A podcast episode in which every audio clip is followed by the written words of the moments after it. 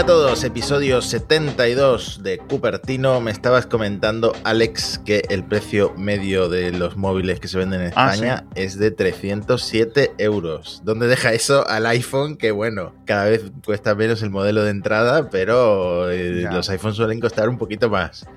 A ver, esto es de- este, este, el precio medio de España de los móviles, estos 300 euros más o menos, va variando, ¿eh? Hay veces que algunos trimestres, luego los trimestres navideños suele subir, por ejemplo, ¿no? Pero siempre lleva un montón de tiempo variando, entre los 250 a los 300 euros, ¿no? Un día a lo mejor me animo e intento hacer un seguimiento entre la tasa de paro y el precio medio de los smartphones comprados. Pero esto incluye los iPhone, claro, con lo cual digamos que sube la media. El precio medio de los iPhone en España es más de 700 euros, de los que se compran de primera mano, ¿vale? Mm. Obviamente el resto no están traqueados en estos índices de compra. Pero vamos, que pone un poco en evidencia lo que, lo que decíamos, ¿no? Lo que la mayoría de las personas compran. Sea, es móviles de 200, móviles de 150, móviles de, de eso, 300 euros aproximadamente, ¿no? Porque, por ejemplo, si vendes un iPhone de 1200 euros, tienes que vender cuatro móviles de 200 euros o cinco para realmente llegar a esta media, ¿no? Y al final es un poco, pues, la realidad en la que vivimos, ¿no? Parece que estamos todo el día ahí, el iPhone, el iPhone, el iPhone, el iPhone, el iPhone, el iPhone, el iPhone, el iPhone, no sé cuánto, y al final, no, la realidad es, es la que es. Y estos son 307 euros en España. Muchos oyentes nos escuchan desde la otra parte del charco y, por ejemplo, pues, no, el precio medio en México, el precio medio en Argentina, el precio medio en Colombia, se siguen siendo incluso menores, ¿no? Entonces, es un poco cifra curiosa que yo creo que a lo mejor muchas personas no, no suelen fijarse, ¿no? Sobre todo, si estás todo el día en Twitter, piensas que está todo el mundo comprando iPhones todo el rato. No, bueno, esa es la impresión que te da si te metes en Twitter de, de cualquier producto de Apple, ¿no? Pero no, sí, es la realidad. Y también eh, Apple, a, a medida que han ido metiéndose en la- hasta en la cocina los fabricantes chinos, Apple ha ido quedando un poco atrás. No, ahora Xiaomi también amenaza con superar a Apple en el mercado global, así que Sí, a ver, hay modelos un poco más para el pueblo, por decirlo así, pero yo creo que sigue siendo lo que... ¿Te acuerdas que una vez que te lo dije? El iPhone más común en España es un iPhone 7 con la pantalla rota y seguramente sea así, ¿sabes a lo que me refiero? hmm, los iPhone ya un poco más gastaditos, reacondicionados, o sinceramente cuando compras, pues eso, quieres un iPhone, necesitas, quieres un iPhone por mil motivos y dices, bueno, pues me compro el modelo eh, más básico que pueda encontrar en Amazon en ese momento y al final, pues es lo que hay. Lo bueno de los iPhone es que, aunque sus índices de ventas son menores, digamos, o están infrarrepresentados en los índices de compras, por decirlo de alguna forma, es un poco complicado explicarlo, pero luego en la realidad hay muchos más de los que se venden porque duran mucho más tiempo. ¿Sabes a lo que me refiero? sí, en segunda mano se venden un montón también. En Eh, segunda te mano se en venden Wallapop, mucho en Facebook. y aguantan mucho Mm. más en los bolsillos de las personas, de media, ¿no? Que un móvil de Samsung de 99 euros, claro. Pero bueno, por cierto, estábamos hablando el otro día de las ventas de los Mac, de que estaban en récord, que no sé qué, no sé cuánto, y el otro día los de Amazon anunciaron que habían comprado camiones y camiones de Mac minis, aunque son los modelos con Intel, para ofrecer por primera vez Mac o instancias de Mac dentro del sistema de esta, ¿cómo le llaman? Nube elástica, ¿no? De, de Amazon. Es decir, servidores en alquiler, que tú los puedes alquilar por hora, tú los puedes alquilar por día, tú los puedes coger dedicados, ¿no? Que no sé si tienen colocación la gente de Amazon, pero eso sí es muy común, ¿no? Eh, o comprar, alquilar, perdón, bueno, para la colocación lo tienes tú y lo llevas al servidor y ellos digamos que te lo, te lo tienen ahí conectado a internet siempre y bien refrigeradito, ¿no? Y la gracia es que, aunque son ordenadores con Intel, es la primera vez que Amazon ofrece este tipo de servidores, que es algo que la gente estaba esperando desde hace mucho tiempo, ¿no? Porque muchas empresas están acostumbradas a utilizar Amazon o por temas corporativos ya tienen el contrato firmado con Amazon o tienen aprobado los gastos con Amazon, ¿sabes a lo que me refiero? Entonces, que te ofrezcan los ordenadores Mac, que hasta ahora pues obviamente tienen Windows, tienes Linux, tienes diferentes sabores de Linux incluso, etcétera, pero Mac pues está guay, porque primero, si tienes un Mac antiguo, ahora puedes tener virtualizado, que sí, que este es el Mac mini, que el, el más petado con Intel, ¿no? El, el modelo que digamos ya no se vende, pero puede ser útil si lo que quieres es programar en tu casa eh, lo que necesites y utilizar esta instancia para compilar una aplicación, ¿no? ¿Vale? Por ejemplo, necesitas algo, una cosa virtualizada. Yo creo que en el futuro, la gente de Amazon dijo una cosa cosa muy interesante y es que obviamente iban a trabajar y van a meter los Mac Mini con M1, ¿vale? Pero eso ya el año que viene. No sé si les van a bajar el precio cuando los metan con M1, porque obviamente consumen menos, al final esto es gran parte de la decisión a la hora de decidir qué precio tiene ese servidor cuando te lo alquilan a ti por minutos o por horas o por lo que sea, el consumo eléctrico digo, pero hablamos del futuro también, ¿te acuerdas que decías tú que obviamente el Mac Mini va a venir con un rediseño que por cierto, después de que lo dijeras tú, empezó a volar por los sitios de rumores, ¿no? Que obviamente eh, van a venir con rediseño. En el momento que haya un rediseño, Apple le haga algún tipo de eh, ajuste a nivel de no solo consumo térmico, o consumo de electricidad o consumo de energía, sino del tamaño total, pues Amazon y otras empresas pueden meter un montón más de esos Mac minis en los mismos hmm. espacios. ¿Claro a lo que me refiero? Sí, Con lo cual es, todo muy bueno. Con esto, para el tema de los data centers, yo es que creo que se puede venir una, una revolución por el ahorro de la energía eléctrica. Y bueno, esto lo que estás comentando es algo muy orientado a desarrolladores porque tiene un precio bastante alto, tres veces más de lo que cuesta una máquina con Linux comparable. Son 1,083 eh, dólares la hora, pero se factura por segundo según el, uso que le esté dando. Entonces no es algo que, que, vayan a usar, supongo, para servir eh, eh, servicios web, ¿no? Que es algo que para claro, yo creo que el M1 sí puede ser útil y luego ya si viene Qualcomm con su propia alternativa y Windows se pone las pilas y en Linux también añaden soporte, pues supongo que esto puede ser una pequeña o una gran revolución, no lo sé. No, ya hay, ya hay bastantes servidores con ARM ofrecidos en este tipo de sistemas, porque al final es lo que dices tú, es un tema de consumo y algunas aplicaciones que las necesitas que se hagan así o necesitas temas de específicos de ese tipo de arquitecturas, ¿no? Pero sí es cierto que, claro, decías, es que, jo, es que ha sacado muchos melones de repente. Primero, lo de que Linux sea más barato, obviamente, comprar un ordenador con 32 gigas y ese procesador que tiene Linux es mucho más barato que comprar un Mac mini. Eso es de siempre, ¿vale? Eso es que es lo, es lo de siempre. Es el impuesto de Mac. Lo está pagando Amazon y lo está pagando Pepito y Juanito cuando se compran el Mac mini. Pero luego el tema de las arquitecturas con ARM, pues en algunos casos son mejores consumos y entonces, pues eso también se pasa al tema de, ¿cómo se decirlo? ¿no? De, las facturas. Pero sí, vamos, la revolución ARM o el cambio ARM no es un tema solo de consumo, es un tema que estamos viendo de los servidores hmm. mucho antes, desde de, lo que lo están viendo los consumidores.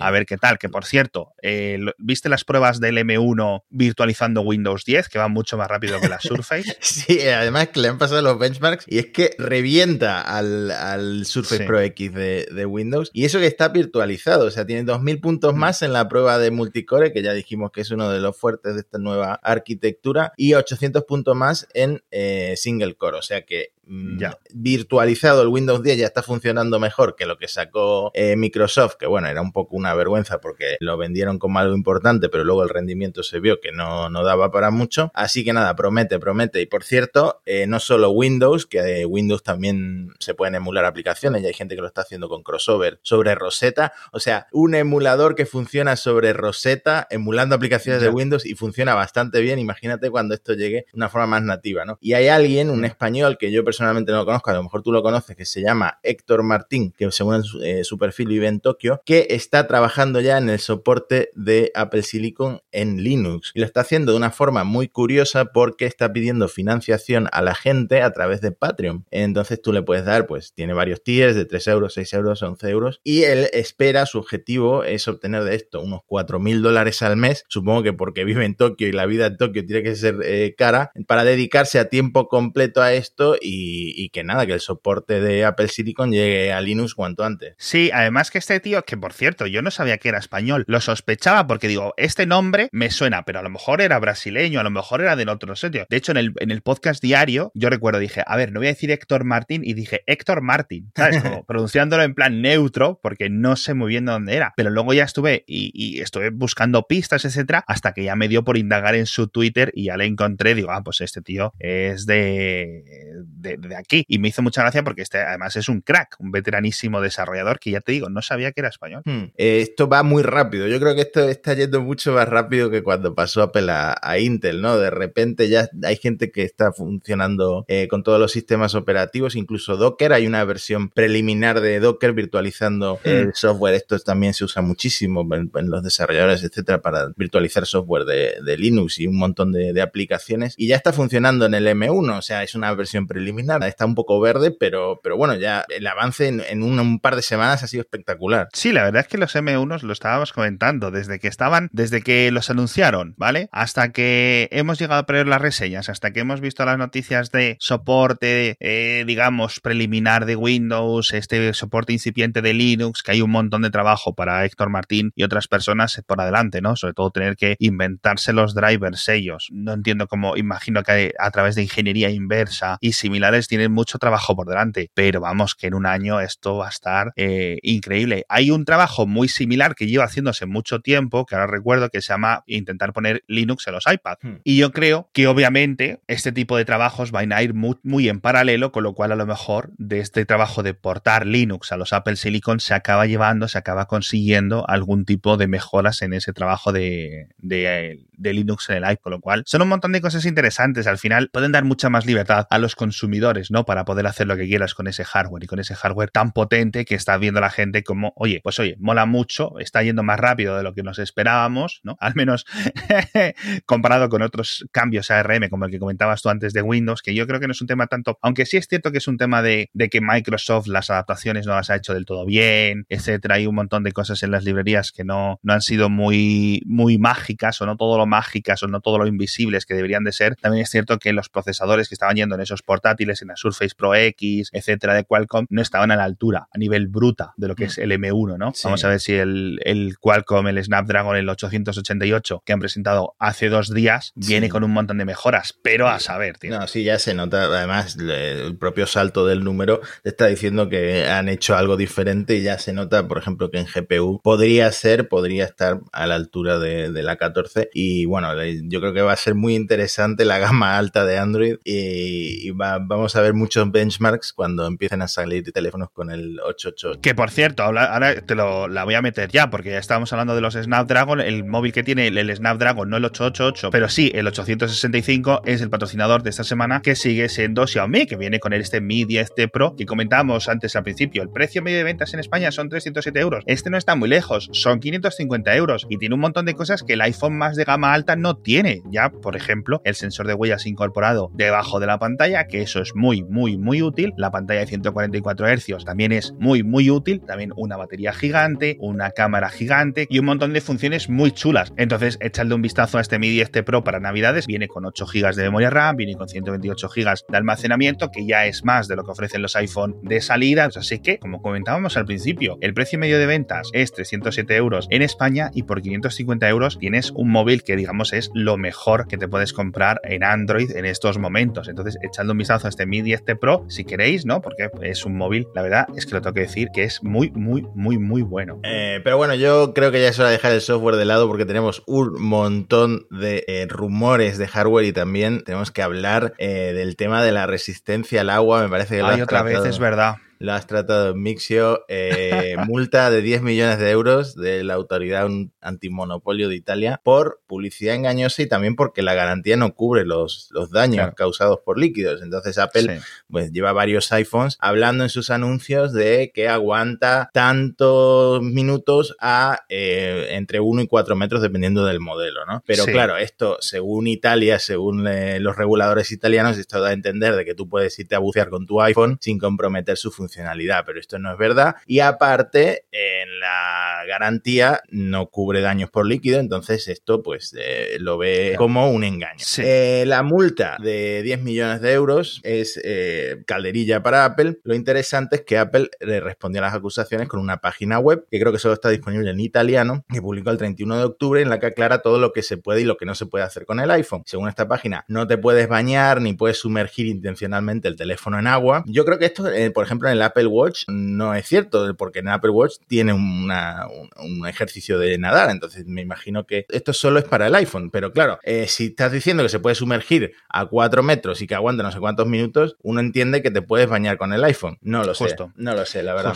Es, es un tema súper complicado, lo hemos comentado mil veces, porque da mucha rabia ver que la gente en verano se saca fotos debajo de la piscina con el mismo modelo de móvil que tú, y estoy cansado de repetir el mismo ejemplo, pero es que es la verdad y es lo que más gente experimenta que llega el buen tiempo y se sorprende porque su móvil se le, casca, ¿no? Sea un iPhone, sea lo que sea. Recordemos, esto es una certificación. Les pasa a iPhone, le pasa a los Samsung, le pasa a los Xiaomi que comentábamos antes con el patrocinador, le pasa a todos. Cuando lo sacas de la caja, tiene esa resistencia. Después, a lo mejor sí, a lo mejor no. Y aparte, ninguna compañía, ninguna, te ofrece, digamos, los daños por haberlo sumergido. Porque realmente no pueden saber si lo has metido un metro, si lo has metido 10 centímetros o si lo has tirado al fondo del lago. Claro, mm. ¿vale? Entonces, son temas que es que realmente no se puede hacer mucho. Simplemente debemos de seguir siendo cuidadosos. Obviamente, un iPhone 12 de hoy en día, un iPhone 11 del modelo del año pasado, son mucho más resistentes al agua. Obviamente, por eso tienen esta certificación que los iPhone 7 y sobre todo que a lo mejor un iPhone 3 GS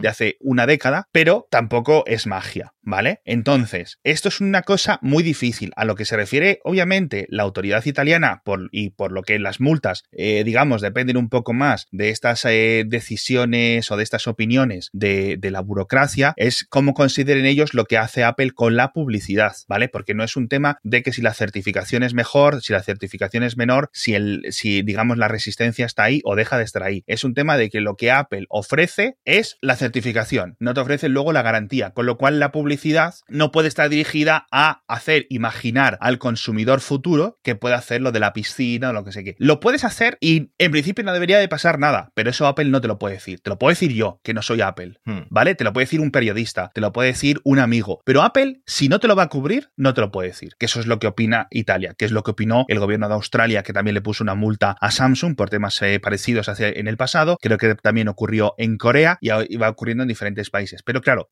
se basan en interpretaciones de las leyes de publicidad, de las leyes de promoción de cada uno de estos países. Entonces es muy complicado. Pero de nuevo, no es magia, son certificaciones. Y las certificaciones son al abrir la caja, ¿vale? Porque luego no podemos saber, eh, digamos, el, el, SAT, el Servicio de Atención al Cliente, no puede saber qué es lo que ha ocurrido con ese iPhone. Pueden ver que se ha mojado, pueden ver que ha entrado agua, ¿vale? Y hay veces que ha entrado agua y el teléfono sigue vivo, ¿vale? Sin ningún tipo de problemas, incluso daños accidentales gravísimos de que el iPhone se cae o está un mes debajo de un lago y luego sigue funcionando. Si lo sacas, lo apagas, ¿sabes a lo que me refiero? Hmm. Lo, digamos, lo limpias bien, etcétera, y hay un momento que a lo mejor se te cae a la tapa del, al, el debajo del grifo del, del lavabo, 10 segundos y se te ha jodido para siempre, ¿no? Sí. Mala suerte, mal no sé qué, yo qué sé, pero no se puede, no se puede dar garantía. Hmm. Así que. Que por cierto, eh, CNET, muy bien traído, aprovechó para publicar un test de resistencia extremo a inmersiones del iPhone 12 y aguanta muy bien. Eh, sí, sí, sí, sí, Aguanta súper bien. Eh, por ejemplo, en la primera prueba lo, sumergen a 6 metros de profundidad durante 30 minutos. No le pasa absolutamente nada, salvo que el, el, altavoz suena un poco más apagado. Pero claro, esto es el agua que le queda dentro que, que va a evaporarse con el tiempo, ¿no? Entonces mm, funciona con total normalidad. Eh, tras 40 minutos a 20 metros de profundidad, literalmente en el fondo de un lago, sí que encontraron que después de secarlo había todavía humedad debajo del cristal, justo por donde está la cámara frontal, y que al reiniciar el teléfono salió una pantalla de diagnóstico automática, ¿no? Pero por lo demás funciona con normalidad, o sea, se llega, se evapora esa agua que queda debajo del cristal y el teléfono sigue funcionando después de estar en el fondo de un lago durante casi una hora, ¿no? Claro, no, y, y, esto, el test es muy importante y lo vamos a dejar en las notas del episodio. Hay, hay resistencia al agua, de hecho, antes de que Apple ofreciera las certificaciones, que hay que pagarlas porque es una entidad independiente que te lo, digamos, te lo mide, no es una cosa que tú puedas decir. Apple, los iPhone 7 ya tenían, o digamos, podrían haber superado esta resistencia, este nivel de certificación IP68, ¿vale? Simplemente Apple no la pasaba porque sabía que no quería meterse en ese fregado, ¿vale? Cuando poco a poco, pues ya no lo han ido mejorando, pues han dicho, oye, efectivamente, vamos a pasar la certificación, creemos que es un punto de venta, creemos que es una garantía para los consumidores, pero no nos podemos engañar con lo que al final pueda ocurrir, porque si la gente de Cinet o la gente que han hecho otras pruebas, eh, a lo mejor mucho más exhaustivas, meten 10 teléfonos en el mismo lago, uno se va a escacharrar, o dos, ¿sabes lo que me refiero? Es muy difícil porque, de nuevo, depende mucho, sobre todo del, del, movimiento, de, uno, de la tralla que le hayas dado tú a ese teléfono, ¿no? Que se abran más microgrietas o más no sé qué, y todo porque no todos los teléfonos salen iguales de la fábrica. Salen más o menos bien, pero igual que hay teléfonos que te salen rana porque viene un procesador, a lo mejor que al mes se te apaga, eso Apple sí te lo cubre, ¿vale? Pero a lo mejor no vienen sellados igual. Y, hay cosas que es que de verdad, que es que no se puede medir en los controles de calidad, ¿sabes? Y ya digo, es un tema que aquí le ha tocado a Apple, estamos hablando de Apple porque esto es un podcast de Apple, pero en general, pues ya digo, hmm. pasa con toda la tecnología. La gente, lo que, los que necesitan que esto sí sea mucho más fiable, más exhaustivo es la gente de GoPro, la gente de este tipo de cacharros eh, informáticos, ¿vale? Que sí necesitan darle, obviamente, porque dentro de su marketing está grábate haciendo surf, grábate buceando, grábate no sé qué, y aún así te venden las fundas externas para darle muchísima más protección. O sea, es una locura. Una GoPro puede estar meses y meses eh, debajo del, del agua y sale y funciona igual, pero aún así es recomendable que si te vas a poner a bucear, le compres una funda de 30 euros, macho. O sea, es que, qué mínimo, ¿no? Claro, y esto también tiene que ver con que llega un momento en el que tú tienes que publicitar algo del teléfono y bueno, si tiene esta resistencia al agua lo pones en el anuncio, pero es que no puedes hacer todos los años el mismo anuncio, tienes que destacar algo en concreto y bueno, la resistencia al agua yo creo que es algo que llama mucho la atención a, a, muchos clientes, ¿no? Yo el anuncio, claro, yo es que tampoco soy un experto legal, porque para esto sí que, de nuevo, es mucho interpretación. El anuncio no está gente sacándose una foto debajo del agua con su iPhone, o Apple te lo dice específicamente. Salen, sale agua, ¿sabes? Como agua chocando eh, con eso, como salpicones, ¿vale? Eso es justo lo que dice el certificado. Si tienes un salpicón, un no sé qué, no sé cuánto, perfecto. Pero ya digo, lo podemos decir nosotros, lo puede decir Cinet, lo puede decir un montón de gente que haga estas pruebas, pero no siempre va a ocurrir. Y a mí me fastidia porque nos lo dicen mucho los oyentes, lo dice todo el mundo, lo, verán los, los, nuestros conocidos, nuestros familiares, que todos los veranos, es que es verdad, macho. Hmm. Es que es la historia del verano. Ah, yo creía que este móvil es resistente al agua. Ya, lo es. No, pero es que se me ha roto cuando lo he metido en la piscina. Sigue siendo resistente al agua. ¿Sabes a lo que me refiero? Es que eh, es, es, muy difícil. Eh, es, es, un tema legal que el, el, público general no lo entiende, porque no está hecho para proteger al consumidor. De ahí la multa, claro. Eh, bueno, cambiando de tema, vamos a acabar con rumores porque hay un montón de rumores y hay que repasarlos rápidamente porque algunos son muy interesantes, vienen de Si nos dejamos alguno no pasa nada. Yo solo quiero hablar de lo de las gafas, tío.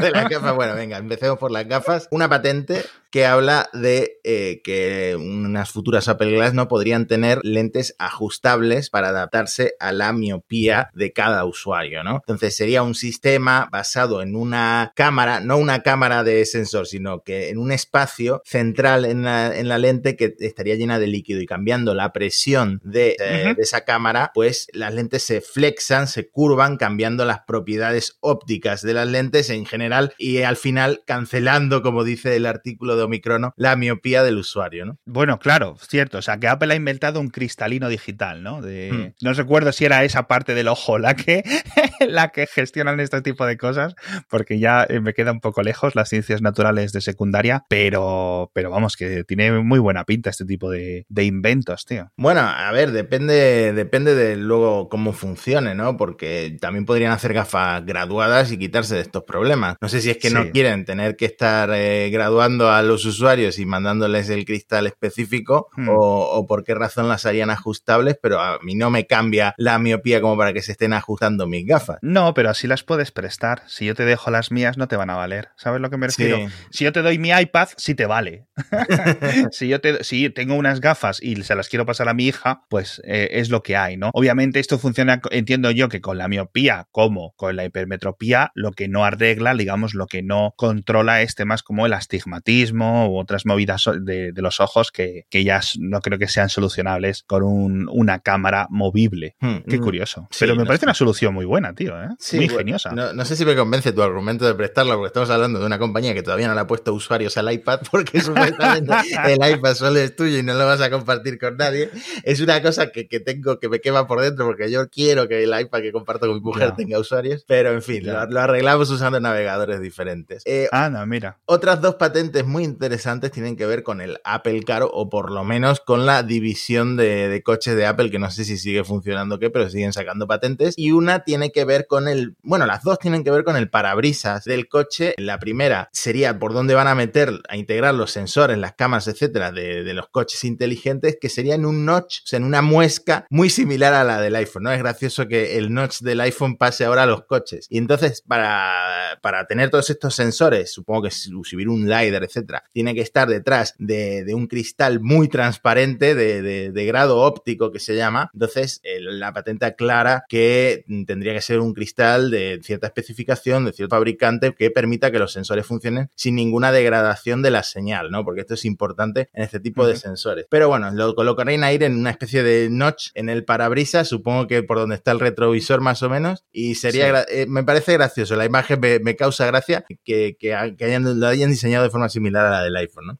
Sí, al final esto es una patente y luego a saber cómo queda, pero es, es graciosa la solución. Hmm. Y la otra patente tiene que ver con las grietas y cualquier tipo de fisuras del parabrisas, que sería un parabrisas inteligente que detectaría, analizaría estas grietas y además te concertaría una cita con el mecánico ya directamente para que te la arreglen. Claro. Al final, esto muchas veces es en plan, oye, ¿y qué ocurriría si? O podríamos hacer esto, no sé qué. Este tipo de empresas no significa que estén trabajando en esto. Decir, ah, pues mira, esta es una buena idea. Lo esquematizas, lo, digamos, lo, lo, lo pones en escrito y, y pedimos la patente. ¿Por qué? Para tenerla, porque para este tipo de empresas les da igual, ¿no? No es que simplemente esté en producción, no sé qué, no sé qué. Es para tenerlo un poco en claro, un documento interno, pasarlo a patente externa, a patente ajena, a patente pública, ¿no? Ya está. Documentos como este tendrá Apple 50 mil trillones, ¿sabes? Mm. Un, un, sensor que emita una señal a través del cristal por algún mínimo tipo de conductividad, refleje e intente detectar si hay grietas y eso se lo envía al servidor central y luego que eh, decida si te pide la, la cita, ¿no? Pues como idea, pues chula, como realidad, pues a lo mejor obviamente no llegan, como todas las patentes, ya ves tú, pero es muy curioso, la verdad, las cosas que hacen, lo que no sé es que me parece curioso que sigan investigando con estos temas, aunque a lo mejor la patente es de hace dos años, hmm. no lo sé, no he mirado la fecha, sí, pero hmm. sí, pero es curioso porque al final no, sé qué, no sé qué van a hacer esta gente a nivel de movilidad, no sé si van a hacer una moto, un triciclo de estos más asiáticos, no sé qué van a hacer. no sé, bueno, por ahora están llenándose de propiedad intelectual para tener un poco asegurado el futuro. Eh, últimos dos rumores, este es muy interesante. Ya Apple está pidiendo a sus proveedores que le pasen ejemplos de cámaras periscopio, como las que tienen muchos fabricantes. Yo diría que casi todos los de, hmm. los de Android tienen ahora mismo una cámara tipo periscopio que se llama así porque está como, como al revés, como en ángulo recto, ¿no? Como, bueno, funciona como un periscopio porque está al revés el sensor, ¿no? De cómo lo estaría normalmente. Y esto ayuda a que alcance un zoom mucho más largo. Claro. Entonces, mientras que el iPhone alcanza dos aumentos o dos aumentos y medio en el 12 Pro Max, eh, teléfonos como los de Samsung, Xiaomi y eh, Huawei y Oppo están alcanzando cinco aumentos ópticos, luego 10 aumentos híbridos, luego hasta 50, incluso hasta 100 aumentos digitales, ¿no? Entonces Apple quiere meterle esto a los futuros iPhones, no se sabe cuándo. La prensa coreana dice que Samsung sería uno de los principales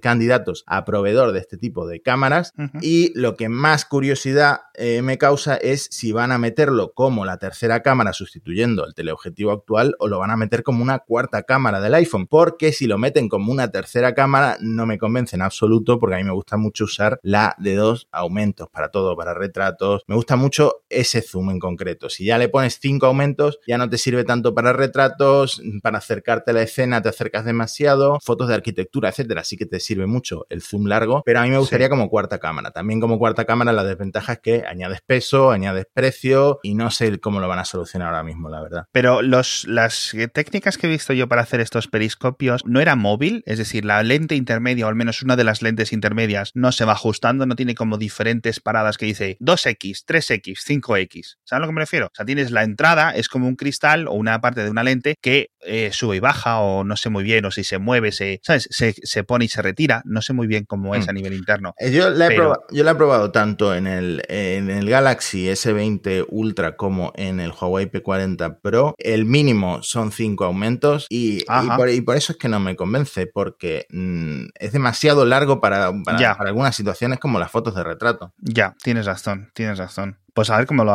cómo lo, lo, solucionan. Yo entiendo que al final es un poco difícil meter todo este tipo de cámaras, ¿no? Que, que, y todo este tipo de, de, funciones. Y además que necesitan mucho sitio dentro. Con lo cual, si lo construyen, yo lo doy por hecho que, por ejemplo, a móviles como el Mini no va a llegar. Mm. Porque es que no cabe, no cabe. Necesitas, joder, no es un periscopio gigante de 3 centímetros, ¿no? Un, un, un tubo, en cierto sentido, que creo que es cuadrado, un cilindro de 2 centímetros, ¿no? Para que tenga suficiente espacio la luz para recorrer y que la lente la aumente lo suficiente como para tener estos cinco aumentos, pero no hay sitio en un mini. no, no, yo creo que, que reducir muchas cosas. Y, apuesto que se va a quedar para el Max, porque sí que ocupa mucho espacio y no creo que Apple quite el teleobjetivo normal, así que apuesto que se va a quedar para el Max. Eh, último rumor y lo dejamos ya, eh, Minchi Kuo ha afinado sus predicciones que comentábamos en el episodio anterior, ahora dice que va a haber dos nuevos MacBook Pro rediseñados, o sea, el nuevo diseño este esperado, más fino, menos bordes, etcétera. El MacBook Pro de 14. El de 14. en 2021, o sea que si, a ver, yo no, no, quiero decir a la gente que haga su dinero lo que quiera, ¿no? Pero eh, si te estás planteando comprarte un nuevo MacBook Pro, pues a lo mejor el año que viene te llega uno con rediseño, ¿no? Eh, ambos con pantalla mini LED, por cierto, y en 2022 el MacBook Air, o sea, el rediseño del MacBook Air, o sea que si, si lo que te estás planteando es comprarte un MacBook Air, te lo puedes comprar tranquilamente porque hasta dentro de dos años no sale la versión rediseñada según Cuo. Qué curioso.